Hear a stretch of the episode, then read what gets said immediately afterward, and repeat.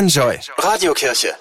Es gibt ihn noch gar nicht so lange, den Weltkrebstag, aber er hat sich gut etabliert. Rund um den 4. Februar wird in den Medien viel über den König aller Krankheiten gesprochen.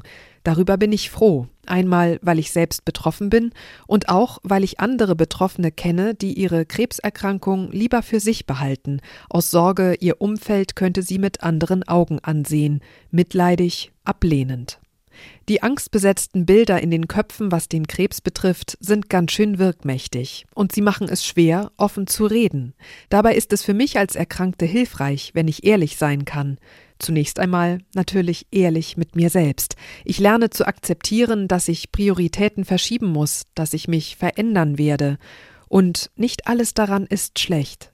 Meine Erfahrung ist, wenn ich es schaffe, meinen Schmerz nicht gleich beiseite zu fegen, sondern anzusehen und anzunehmen, dann kann ich erleben, wovon die Bibel erzählt. Tief im finsteren Tal wächst plötzlich ein Vertrauen, eine unerklärliche Hoffnungskraft, die den Weg weist.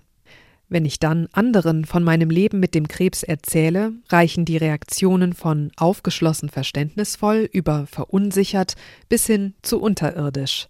Ich denke, da geht noch was. Deshalb wünsche ich mir heute, dass wir lernen, mutiger und ja normaler über den Krebs zu sprechen. Das würde uns allen gut tun. Die Radiokirche bei Enjoy. Alle Infos unter radiokirche.de